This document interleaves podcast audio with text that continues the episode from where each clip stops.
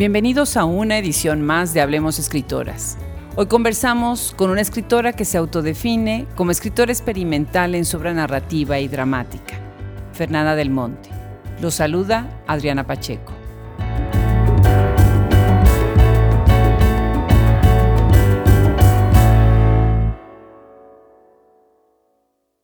Fernanda del Monte nació en la Ciudad de México el 19 de abril de 1978. Es cuentista, ensayista, dramaturga, crítica e investigadora, promotora además de diversos proyectos culturales y teatrales. Del Monte dice que en sus obras los personajes pueden irse desdibujándose o escurriéndose hasta volverse solo palabras, y remarca la gran importancia de hacer crítica teatral y hablar de este importante género literario. Ha recibido varios premios, entre los que resaltan Premio Internacional de Ensayo Teatral 2013 por territorios textuales en el teatro denominado postdramático y el Premio Ariel de Teatro Latinoamericano, así como primer lugar en el Festival of Images and Words en Toronto por su obra Palabras Escurridas. Entre sus textos teatrales encontramos Reflejos de ella, Sinistra, Centro, Periferia y viceversa, y El eco de su voz, llevados a escena en México, Tokio, Barcelona y Buenos Aires. En cuento y ensayo tiene El amor quita el sueño, cuentos para leer de espaldas, Sediento Ediciones 2012, Multifamiliar, Territorios textuales en el teatro denominado postdramático, El teatro como territorio de la palabra y reflejos de ella, exploración onírica sobre la figura de Sor Juana Inés de la Cruz. Bienvenida Fernanda del Monte, Hablemos Escritoras. Me da mucho gusto que hayas aceptado esta invitación y bueno, pues bienvenida al podcast que está teniendo como finalidad difundirlas, difundir lo que ustedes hacen. Muchas gracias Adriana por la invitación, es un placer. Al contrario. Bueno, platícame Fer, eh, se podría decir que tú eres una escritora muy eh, multidisciplinaria, ¿no? entras en varios géneros y has escrito obra pues desde varios ángulos, varios temas, ¿no? Platícanos un poquito más, ¿cómo te defines tú a ti misma y cómo defines tu obra? Em, pues mira, me defino como una escritora experimental en general, ¿no? Em, yo creo que desde que empecé a escribir muy chica, yo empecé a escribir quizá a los 13, 14 años, y empecé escribiendo poesía, una poesía que escribía en mis diarios. ¿no? Mm, magnífico. Em, y, esa poesía era ya un poco eh, con la intención de buscar un lenguaje diferente. Creo que tiene que ver con eso, con que quizá yo nunca he estado tan de acuerdo con el lenguaje que me tocó eh, como lengua materna, ¿no? Eh, había algo del español o no sé, como del lenguaje en general que, nunca, eh, que me ha parecido siempre un poco rígido, ¿no? Recuerdo, esta es una anécdota que me gusta contar, que cuando yo era muy pequeña, como en kinder, cuenta mi mamá que yo cambiaba los nombres de los colores, ¿no? Y entonces yo decía, ¿por qué el rojo no se puede llamar amarillo? Y el amarillo. Entonces yo en el kinder le mentía a la maestra y llamaban a mi mamá muy preocupados pensando que yo tenía un problema eh, como de aprendizaje, ¿no? Este, y todo el tiempo le, cambiaba yo, como que las palabras, inventaba, inventaba idiomas. Eh, en estos diarios tengo como idiomas inventados. Entonces, creo que cuando fui creciendo, eso es una cuestión inconsciente, ¿no? Que fui haciendo consciente, quizá cuando empecé a leer mucha más literatura. Y, y sí, definitivamente, mi entrada fueron Borges y Cortázar. Claro. Y después descubrí a Clarín Lispector y a partir como de encontrar estos cuentistas, y Bioy Casares y digamos este tipo de literatura latinoamericana, como que encontré que por ahí era, ¿no? Y empecé a escribir cuento. Y entonces me fui a vivir a Madrid, a estudiar creación literaria y, a, leer todo lo que yo podía leer de literatura en este planeta, ¿no? De forma autodidacta. Qué rico. Y estudiando en talleres en la Fundación para las Letras Mexicanas, también eh, estudié con Orlando Ortiz. Y ahí, como a los 20, 21 años, creo que empecé ya formalmente a escribir, ¿no? O sea, mi primer cuento publicado se llama El Espejo y lo publiqué en una revista de la universidad a los 21, 22 años. ¿En qué universidad? En el ITAM. Yo estudié ciencia política. Wow. en el ITAM, sí. Sí, eso ahí es como una, una cuestión, como siempre he tenido una, un interés por la política, ¿no? Por lo político más que por la política. Claro. Habría que, que, diferenciar entre esas dos cuestiones, ¿no? Claro. Y eso va a explicar mucho de por qué me dedico hoy también a la investigación. Pero digamos que ese fue el comienzo. Y a partir de ahí, creo que todo lo que hago tiene que ver con la experimentación. La experimentación dramatúrgica, la experimentación en el cuento, en la poesía y en el, lo que hoy se llama intergénero, que en realidad creo que tiene que ver con que uno quiere como cruzar los campos, ¿no? Los campos del cuento, los campos de la poesía, los campos del teatro, y al final pues busca un, un lenguaje literario, ¿no? que algunas veces le llaman poético, pero yo no necesariamente pienso que es solo poético. Creo que le llaman poético porque en realidad no se puede definir, ¿no? a, a, falta del término, entonces usemos algo que ya existe, ¿no? Exacto, exacto. Entonces, creo que algo, algo por ahí este, podría yo definir de mi escritura. Interesante, muy interesante, interesante tu relación con las palabras, ¿no? O con las no palabras que quisieras acuñar. Muy interesante. Bueno, entonces quiere decir que vas de la poesía, vas al cuento, te, gusta el cuento, pero también tienes una maestría en, en, dramaturgia, ¿no? Sí, exacto, porque después de estudiar cuento también encontré el teatro. Y el teatro lo encontré más como actriz. Entonces, eh, me, formé como actriz y bailarina de danza contemporánea en toda mi adolescencia, pero en realidad yo lo hacía como un hobby, ¿no? Eh, como que mi familia no, yo no vengo de una familia de artistas, más bien de profesionistas. Entonces, digamos que mi preparación artística era siempre pensando, bueno, no me voy a dedicar a eso, pero, pero bueno, le ponía todas las horas del día, ¿no? Claro. Y, y entonces me formé como bailarina, me formé como actriz y lo que empezó a pasar es que en la actuación hay un, quizá un prejuicio que piensan que los actores o las actrices no, no tienen, digamos, no deben ser como intelectuales ni inteligentes. No me digas. Sí, entonces yo tenía un maestro de actuación que en un momento me dijo, eh, en España, me dijo, o, o decides ser escritora o, o decides ser actriz. ¿No? bueno. Y entonces eh, así empezó mi formación. Y, por mucho tiempo... Con una prohibición. Con una prohibición. Y yo tenía que ocultar a mis amigos actores, por ejemplo, que yo había estudiado ciencia política. Todavía peor. Porque, claro, porque era como, no, y además, o sea, no solo escribo, sino además estudio teoría. Entonces, para una persona de teatro, digamos, trabajar con una actriz que en realidad tiene una formación intelectual y teórica y literaria era como imposible. Y, así me aventé muchos años ocultando unos ámbitos de otros, hasta que a los 30 años dije, no, o sea, esto no puede ser así. Yo tengo que encontrar un lugar donde todo se pueda conjugar y no sea problema.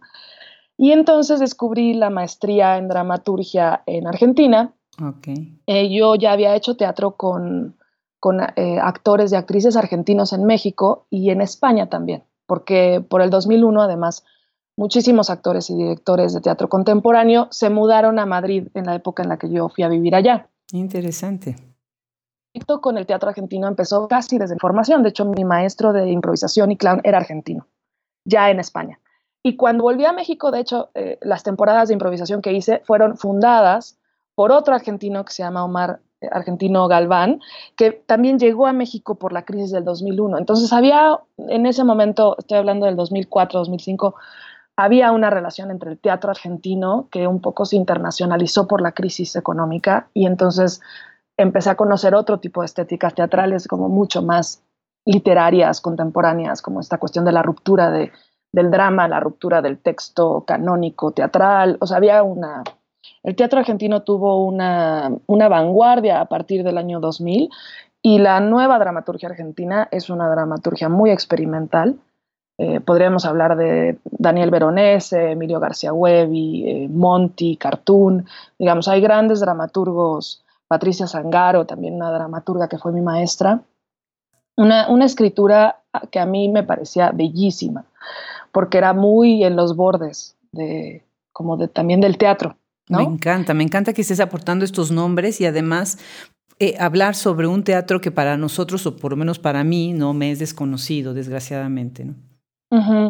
Y entonces, a partir como de estas mezclas, eh, ya cuando me fui a vivir a, Chiapas, porque en la Ciudad de México, cuando yo volví de Madrid con todas estas eh, pues expectativas y creaciones y referentes, yo en la Ciudad de México, desgraciadamente en ese momento, estamos hablando de 2005, no encontré el teatro que yo, digamos, quería, ¿no? Entonces me fui a Chiapas porque también, eh, digamos, en mi parte de investigación me interesaba también el, zapatismo y, el y toda la cosa que tiene que ver con los indígenas. Entonces me fui, me fui a San Cristóbal y, me, y abrí una sala de teatro. Ajá, wow. y entonces empecé a trabajar con algo que hoy para mí sigue siendo como muy importante, que es también la educación eh, intercultural, ¿no? Y esa educación intercultural también tiene que ver con romper las ideas y prejuicios del lenguaje y trabajar con otras cosmovisiones, ¿no? y, entender que esto que hasta en México hay una heterogeneidad de como de puntos de vista que hay que tomar y sumar, ¿no? Sí. Entonces, eh, durante tres años y medio empecé ahora sí a hacer dramaturgia eh, como actriz, es decir, empecé a montar mis obras, empecé a escribir mis propios textos, empecé a producir mis trabajos en esta sala de teatro independiente, en otras salas, y ahí encontré, creo, como el lenguaje, porque participaba de los ciclos de escritura, eh, sobre todo de la Escuela Jaime Sabines, de escritores eh, indígenas y no indígenas. Y entonces empecé a escribir como mucho más cuento experimental y entonces poesía y ensayo y publiqué en Chiapas algunos ensayos sobre la, escritura femenina, de hecho, y empecé, digamos, a teorizar un poco más y fueron años como ya, ¿no? De dedicarme realmente al arte y, y al performance y a crear. Y a partir de ahí, en el 2008, presenté el último espectáculo que era un performance y era un libro. y ahí también se empezó como a definir otras cosas, porque era un libro de cuentos que se hizo, que se hizo performance y además donde yo narraba y bailaba. Qué interesante, o sea, todos los géneros, artísticos y literarios. Exacto, así hago, es como una licuadora. Qué bien. Y entonces ahí, digamos, en el, este, este espectáculo se llamó La rebelión de las sombras y otros cuentos, porque además hasta en el título habla del cuento, pero cuando ibas al performance fue hecho en una galería, de, de hecho, de, de un, eh, un gringo fantástico que se llama Cisco, fotógrafo y además este, botánico, porque tiene un jardín de orquídeas hermoso en San Cristóbal. Y en esa galería él llamaba, además eh, Cisco viene como de Andy Warhol y de Nueva York y así como, ¿no? Todas estas cuestiones como de la vanguardia estadounidense. Entonces era una mezcla muy extraña en San Cristóbal entre artistas de vanguardia que vivían ahí. Y entonces Cisco como que recibió este performance, ¿no? Y hasta me ayudó a producirlo. Y era un performance de danza, cuento, narración, teatro de sombras, eh, bastante conceptual y extraño. Maravilloso, maravilloso. Y entonces ahí, digamos que me fui a Argentina a estudiar la maestría de dramaturgia y encontré pues ya como un campo mucho más profesionalizado, digamos, de, este teatro contemporáneo, que en México todavía es muy, eh, como poder, muy pequeño, ¿no? Hay muy poca gente que, que conoce estos, como estos caminos de la dramaturgia contemporánea o estos cruces entre géneros, performance, literatura, entonces allá, pues en Argentina esto está mucho más canonizado también, ¿no? Está mucho más experimentado y realizado. Entonces hay una metodología de investigación para eso, hay maestros que enseñan ese tipo de dramaturgia, etcétera. Entonces de ahí mi paso a Argentina, a Buenos Aires, ¿no? Fer, platícame un poco sobre tus premios. Has ganado varios premios a nivel internacional. ¿No tienes, por ejemplo, Premio Internacional de Ensayo Teatral 2013 por territorios textuales en el teatro dominado, denominado postgramático.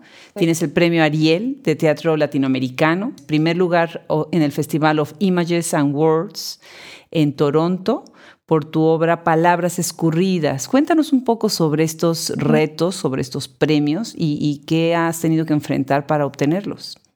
Bien, pues eso, esos dos trabajos son justo el resultado de la maestría en dramaturgia en Argentina. Em, cuando yo llegué a Buenos Aires, llegué pues con ciertos ahorros y con un préstamo y, ¿no? A, a buscar trabajo y tal. Y en el segundo año conseguí una beca que ya no existe, pero que en ese momento existía por el kirchnerismo, que es una beca para mexicanos para estudiar en posgrados de universidades públicas argentinas. Y entonces ese año me dieron eh, pues una beca que me permitió realmente investigar y experimentar durante dos años, el segundo año de la maestría y hacer una tesis que fuera contundente. Esa tesis es la primera tesis de esa maestría. Resulta que en Argentina, como, como sabes, pues el, presupuesto y la vida económica es bastante complicada y difícil. Entonces, muchísima gente no logra titularse. Cuando yo llegué a la maestría, yo fui la quinta, digamos, era parte de la quinta generación. Y fui la primera en titularme porque fui la primera que tuvo una beca. Increíble. es increíble, pero es así. Cuando hablan de, sí, cuando se habla como de, de que no debería de haber becas, o sea, yo gracias a que, gracias a, que me han apoyado con becas he podido estudiar y mejorar. O sea, a mí me parece como fundamental, porque uno no puede hacer arte o estudiar, investigar, investigar si no tiene un apoyo económico, ¿no? O sea, es muy complicado hacerlo como dividido entre el trabajo y tal. Entonces, en Latinoamérica seguimos un poco ahí. Entonces, gracias a esta beca, yo pude hacer una tesis durante un año y entonces esta tesis es esos dos textos. Por un lado, la tesis era crear un marco teórico que sustentara una, obra de texto. ¿no?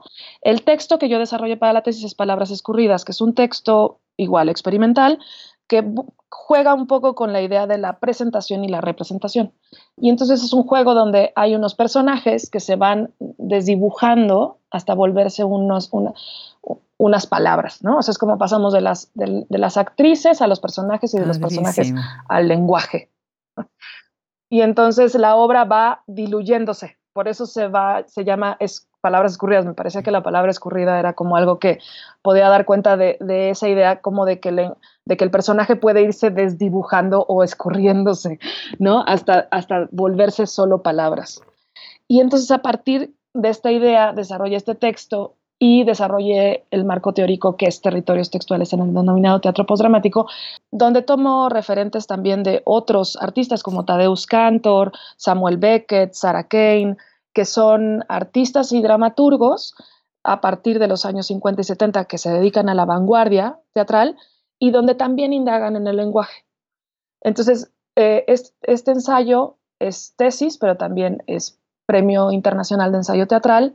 Lo mandé como ensayo, lo corté un poco y entonces ganó en 2013 y la obra de Palabras Escurridas ganó en el Festival Images and Words de Toronto y ganó el Premio Airel de Teatro Latinoamericano también en, Canadá. Eso me permitió después pedir una residencia también para irme a vivir a Montreal unos meses y desarrollar otra obra, que es El hombre detrás de la puerta. Interesante, muy, muy interesante. Muchas gracias por compartir con este detalle. Bueno, pues entonces leamos eh, El hombre detrás de la puerta, que se me hace una, una obra muy interesante y eh, eh, efectivamente siguiendo la línea de lo que estás diciendo, no la experimentación. ¿Nos quisieras compartir entonces un fragmento de El hombre detrás de la puerta? Claro que sí. Em, este es un, un personaje que, que me llegó en la noche canadiense, ¿no? Entonces la obra es muy oscura porque había mucha oscuridad en ese momento en Montreal y, también había un momento fuerte que fue la desaparición de los normalistas en Ayotzinapa cuando yo escribí esta obra. Entonces me parecía que había como que indagar en, esa, en ese onirismo, ¿no? de la desaparición. Entonces voy a leer un pedacito, me voy a saltar la las primeras escenas que son de cinco muchachos que están como en una cueva, ¿no? Alguien los echó ahí y no pueden salir. Y y hay un hombre detrás de una puerta y entonces eh, la segunda escena empieza.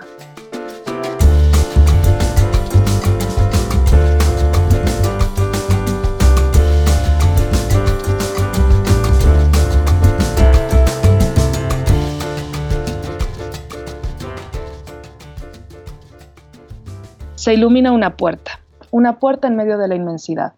Detrás de la puerta se escucha un hombre que está cantando. Una voz, quizá luz, quizás no, solo una voz. Hombre 2. Un hombre y una mujer arrastran cadenas por todo el lugar. Llevan caminando tres meses o más. Ya no recuerdan. Se han ido porque huyen, porque siempre están huyendo, de uno y del otro, pero no se dan cuenta. Caminan sin parar, han olvidado cuando era de día. Todo es penumbra desde hace mucho tiempo. No hay nadie que los pueda mirar, solo se escuchan las cadenas que cuelgan de sus cuerpos. Suben una colina, arrastran las cadenas. Y cuando están en la cima, sueltan un grito desesperado. No pueden dejar sus cadenas. Las cadenas van con ellos a todos lados. Cuando deciden bajar, las cadenas pesan tanto que caen junto con ellas. Se hacen daño. Siempre se están haciendo daño. La puerta está cerca.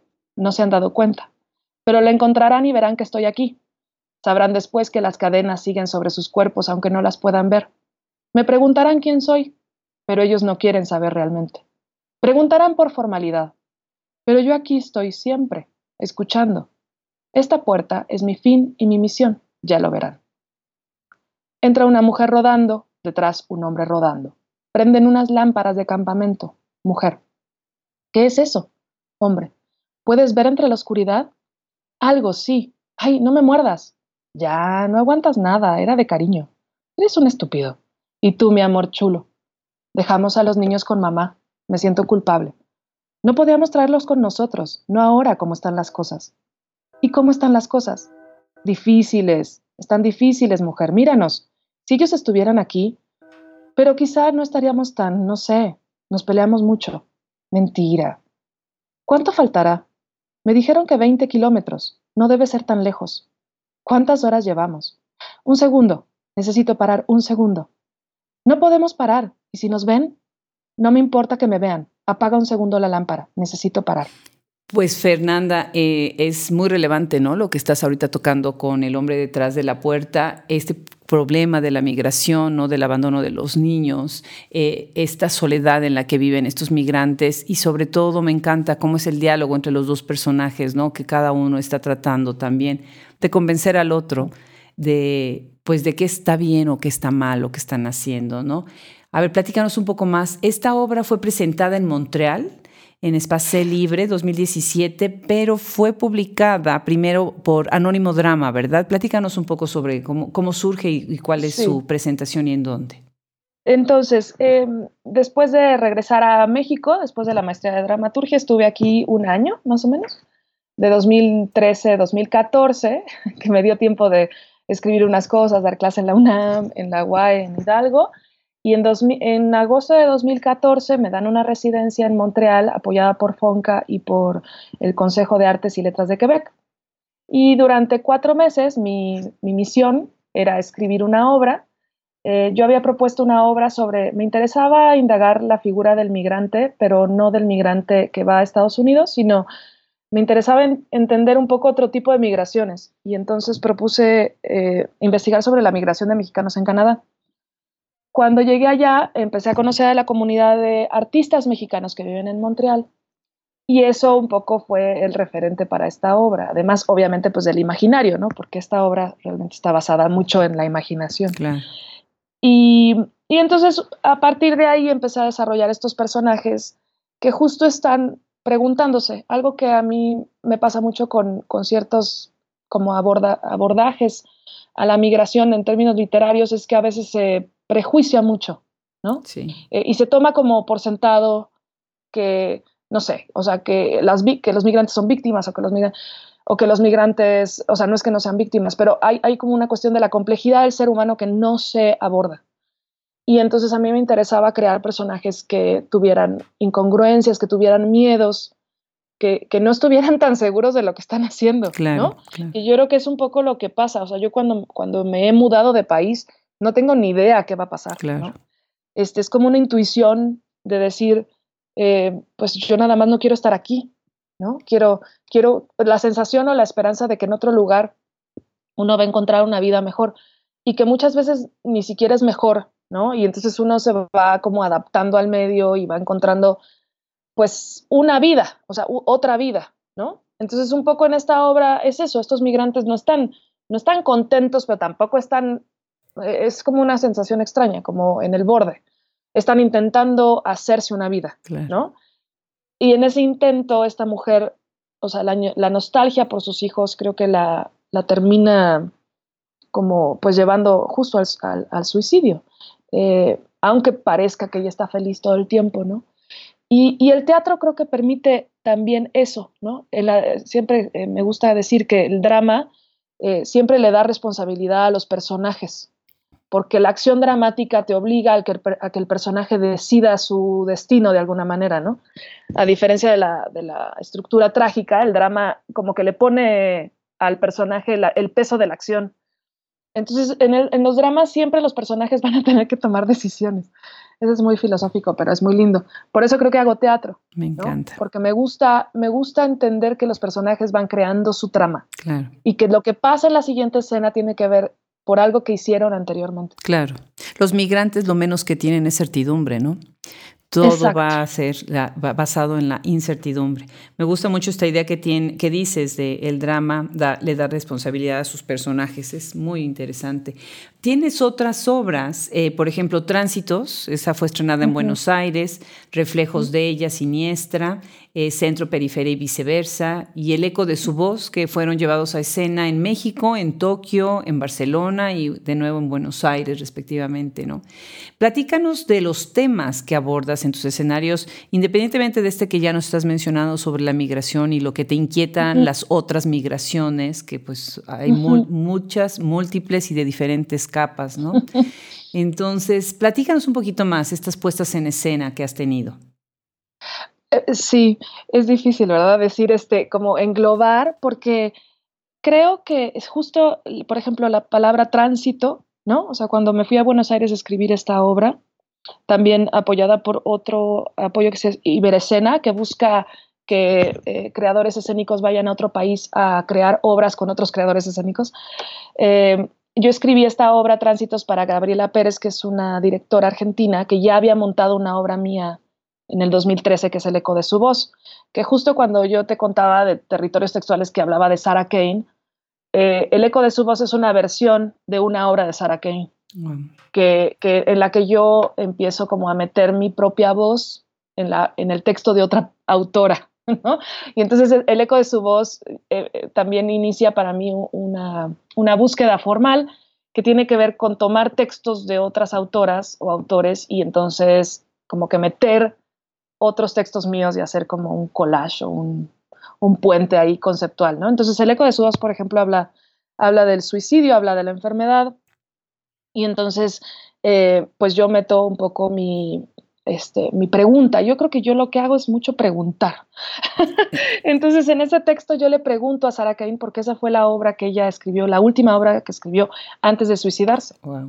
Y es una obra sobre suicidio y sobre psicosis. Entonces, yo en esa obra del eco de su voz le pregunto a Sara Cain, al texto, como realmente por qué toma esa decisión, ¿no? Y, pues es una pregunta que obviamente queda sin respuesta, porque... Eh, es lo que pues te iba a decir y no había respuesta, ¿verdad? No, no, había, no hay respuesta, ¿no? Es como la muerte, que es otro tema, que creo que cruza también Sinistra, por ejemplo, en Sinistra trabajo con el asesinato de Pasolini y de la voz, como recuperar la voz de Pasolini de, ajá, como de lo que él sentía al final de su vida, ¿no? Y en esta, hay una entrevista a Pasolini que es alucinante, donde él un poco presiente que, como que algo va a pasar, ¿no? Porque él ya está como en el extremo de político, de decir, eh, de ponerse frente al fascismo, ¿no? Y la iglesia, y después de, haber hecho su película Salomé, ¿no? sí, eh, sí. Y entonces, eh, pues empiezo a trabajar como con estos temas, la muerte, el asesinato político también, y entonces eso me lleva también a Sor Juana y a Reflejos de ella, que es una obra sobre los textos de Sor Juana, pero también sobre la censura, ¿no? Entonces, los temas políticos se mezclan con los temas emocionales eh, o, las posturas emocionales de los artistas, ¿no? O de los personajes, que es como hay una cuestión política, vas a migrar, pero al mismo tiempo también hay una cuestión emocional que es tu familia. Y entonces me, me gusta mucho pensar en la mezcla entre nuestras posturas políticas, pero también nuestras relaciones emocionales con el contexto porque a veces también se habla solo de la política como si fuera algo que, como abstracto, ¿no? Como algo que, ah, sí, nos modifica, pero no entendemos cómo. Entonces, creo que lo que yo escribo intenta eh, como cruzar esas dos cosas. O sea, por un lado, la cuestión muy emocional y, y de los sentimientos y de los pensamientos y de las dudas y también de los vacíos, ¿no? Eh, de las tristezas también, que nos genera esa, ese contexto político. Y entonces lo podemos ver pues en muchas obras artísticas, muchos artistas que se paran frente a su contexto desde una pregunta, ¿no? Como de, ¿y esto cómo se hace para cambiarlo? Eh, y entonces creo que todos mis textos eh, están cruzando eso. ¿Y cómo lo cruzo? A partir del onirismo. O sea, como que creo que el sueño o, la oscuridad o, lo surreal, como que a mí me permiten poder hacer cruzar esos dos campos, porque como que se me hace muy difícil. ¿Cómo, ¿Cómo voy de lo emocional a lo político? Pues a través del sueño. Claro. O sea, no sé por qué me sale eso a mí. no, no necesariamente es como, ajá, no necesariamente es como científica la relación, ¿no? Pero es así, a mí lo fantástico, o sea, lo, lo, sí, lo denominado fantástico, lo onírico, lo surreal, me, me ayuda a cruzar estos, estos dos eh, campos, lo político y lo, lo íntimo. Excelente. Pues precisamente ahorita que estás hablando de lo onírico, pues podríamos leer un fragmento del Amor quita el sueño, ¿no? Exacto. que eso también es un poco real. Esta está excelente. Publicada entonces por Sediento Ediciones 2012. Y si nos quisieras compartir un, fragmento de esta obra. Mm, perfecto. Este es el, el, cuento que le da nombre al libro de cuentos que publiqué en 2012, que se llama El amor quita el sueño y el, y el cuento empieza así.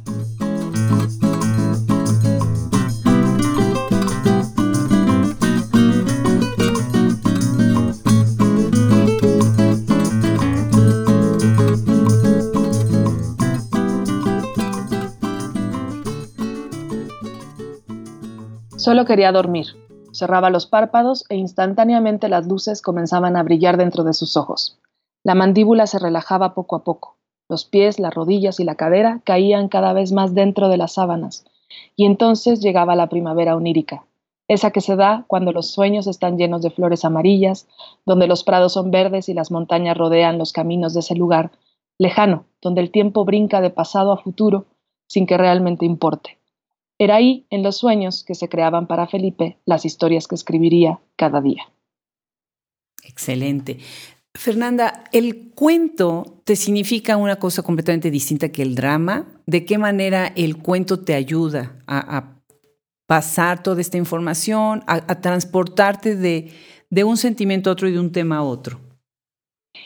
Sí, em, el cuento para mí es el lugar como de certidumbre.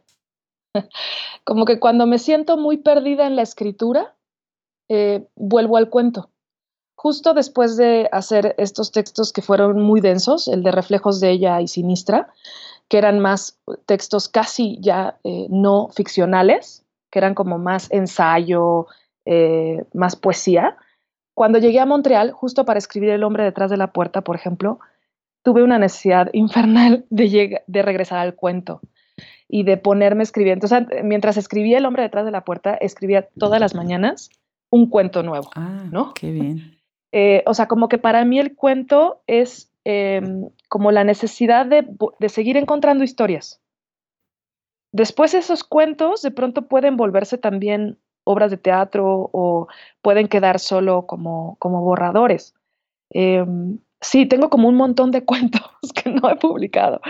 Y, y, como que, no sé, para mí el cuento es eso, es como mi lugar mi lugar de imaginación. Qué interesante, es también como tu refugio, me imagino que como es mi refugio. Un experimento ahí, laboratorio en donde experimentas también, ¿no?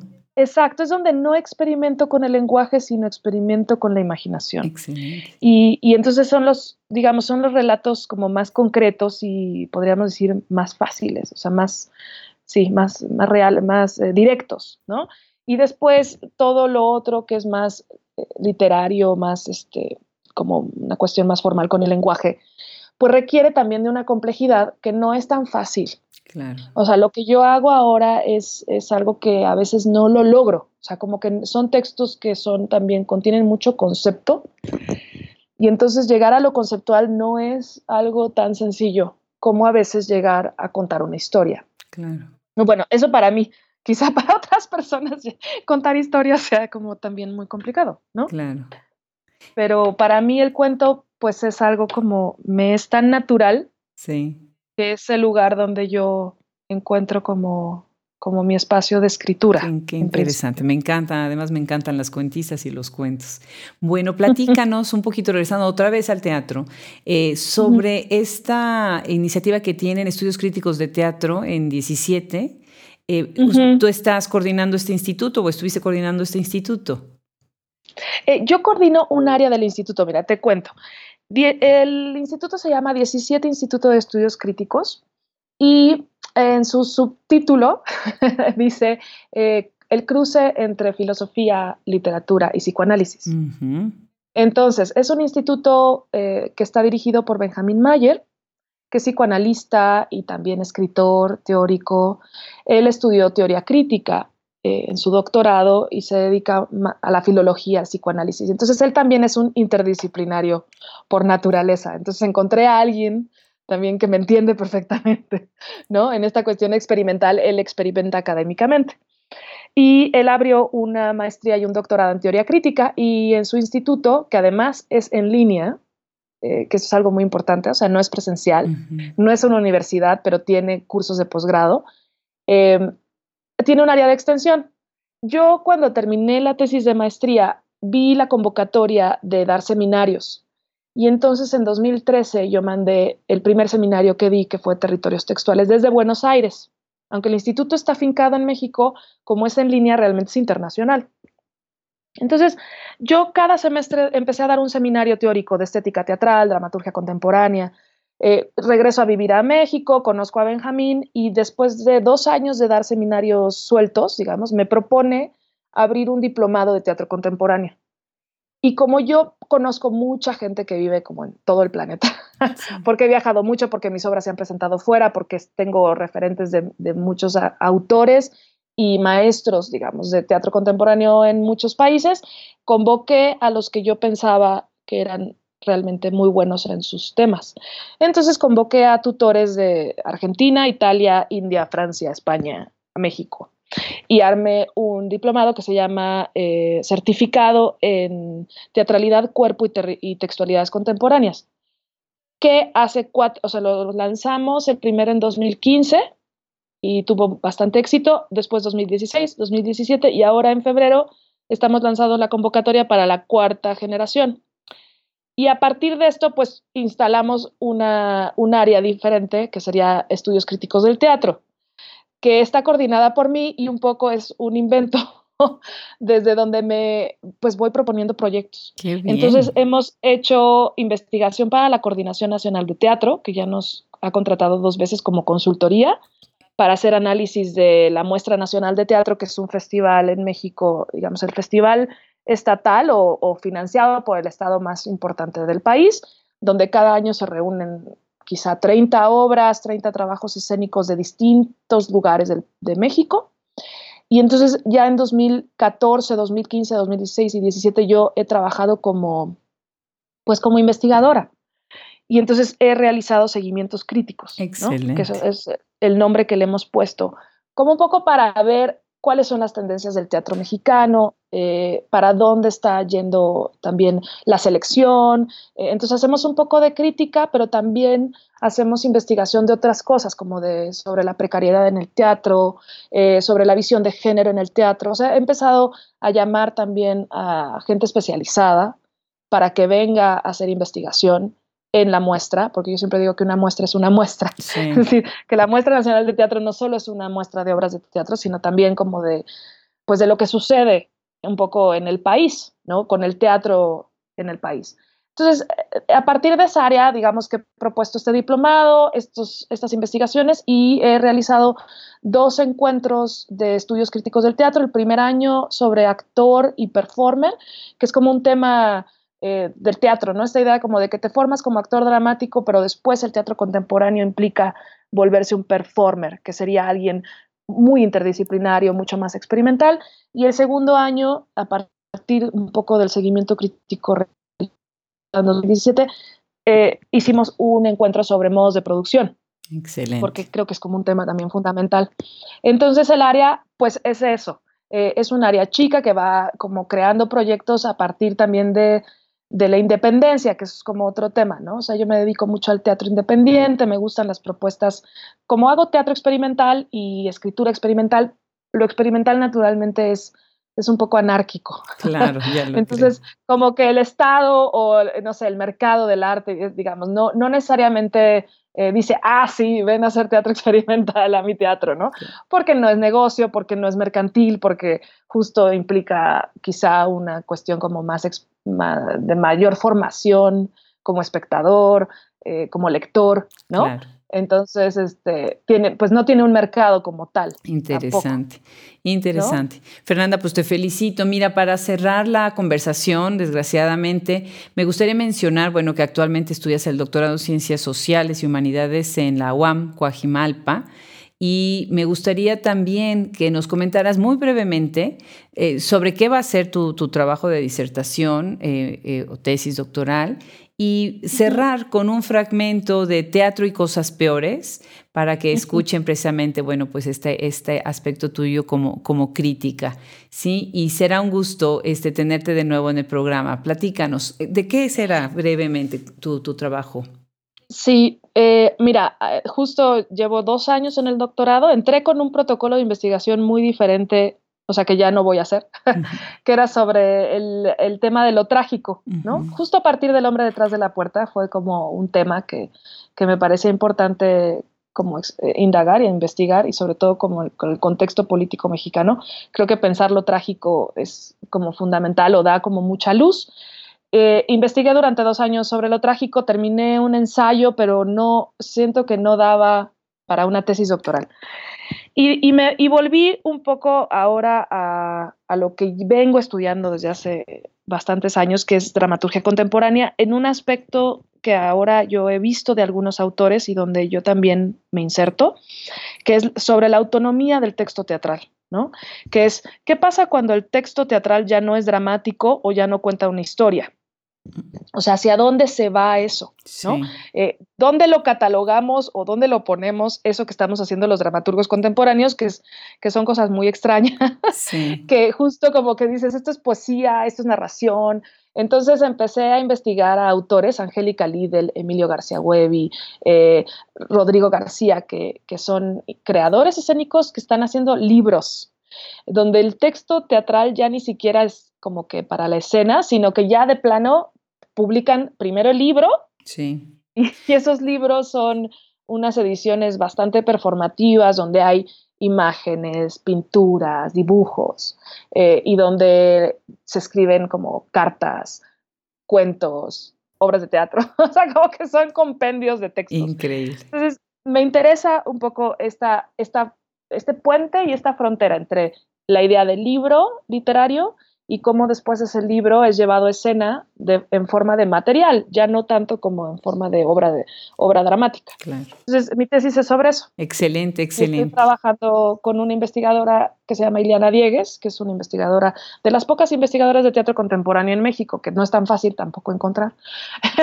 Gente que se dedica a esto en, México, ¿no? Quizá en Argentina, en Estados Unidos, hay como los, el campo de estudios performáticos es mucho más amplio. Acá es muy pequeño, ¿no? Entonces en la UAM encontré esta investigadora que aceptó este trabajo de investigación. Magnífico, magnífico. Pues nos quieres leer entonces un fragmento de teatro y cosas peores. Sí, justo eh, quería leer, eh, bueno, este, este blog fue a partir de una invitación de Rodrigo Castillo, que era editor de Tierra Adentro, que ahora ya no lo es más. Eh, justo en Tierra Adentro, que es una revista de letras jóvenes, no había y no ha habido casi nunca dramaturgia, ¿no? O sea, es como un, fue una invitación así como de, es que nunca publicamos dramaturgia, no se sabe nada de dramaturgia, entonces, pues me invitó a que escribiera un blog un poco de divulgación, ¿no? Divulgación de la dramaturgia contemporánea. Entonces voy a leer un pequeño fragmento de un textito que escribí sobre narración y drama, dos universos que parecen fundirse. Excelente. Entonces dice, la fábula, la trama y la acción en un drama son la parte fundamental de cualquier historia. La trama, que ya está bien explicada por Aristóteles en su poética, se relaciona con los mitos de aquella civilización, de la cual, en cierto modo, somos descendientes, y estos han sido estudiados con formas no aristotélicas cuando se ven envueltos en alguna crisis dialéctica. Cuando las formas envejecen, son necesarios nuevos modos de contarlas, para que se comuniquen a un público contemporáneo de una manera más nítida y cercana a lo que éste puede entender sobre tiempos pasados. Por ello, la prosa y el drama han cambiado sus estructuras. Ambas han transformado su línea temática y temporal, han cambiado la fluidez de la explicación y la concepción de los personajes, han mutado y muchas veces intercambiado su naturaleza, tanto en estilo como en estructura. Esto es fundamental para entender lo que José Sánchez Sinisterra expone en su trabajo teórico sobre la narrativa en el drama, o lo que él denomina narraturgia. Habría que ir para atrás en el tiempo para entender que durante el siglo XX los grandes relatos dejaron de tener fuerza. Me refiero a los mitos grecolatinos o isabelinos y la tragedia o el elemento trágico pasó a segundo plano. Para Steiner es la novela quien toma esos relatos míticos y el drama se despoja de la necesidad de exponer o representar las historias, encaminándose hacia otro territorio, el de la comunicación o la incomunicación, el de las relaciones de la sociedad burguesa y llano aristócrata, Chekhov e, e Ibsen son los artífices de lo que hoy se conoce en las escuelas de actuación como subtexto. Pero no todo texto tiene subtexto. Es más, muchos de los textos contemporáneos no tienen nada que subyace a la palabra, no tienen más que lo que la palabra expone. Así, se hace fundamental hacer un análisis coercitivo de los textos para saber cuáles son sus características y a partir de ahí crear una estética que llene o no esos espacios. En la dramaturgia contemporánea eh, conviven estos dos mundos, los de los textos donde todavía hay un relato, trama, diálogo, subtexto, personajes, protagonistas, acciones, sucesiones, cronología, y los textos que rompen con la mímesis e intentan fragmentar los relatos, deconstruir a los personajes y hablar de lo que se puede decir con palabras. Es aquí donde entra la narrativa en el estilo dramático. Qué bien, qué bien. Me encanta este, este cierre crítico. Y de nuevo, pues muchísimas gracias, eh, Fernanda. Eh, felicidades por tu perfil, por tu carrera, por abrir las puertas al teatro que tanta falta nos hace, que escuchen a las dramaturgas, que vayan a la escena, ¿no? Y que ahora pues las lean, ¿no? Con estos todos híbridos alternativos que hay, ¿no? Felicidades de nuevo, este Muchas Fernanda. Muchas gracias, Adriana. Muchas gracias. Un placer. Al contrario.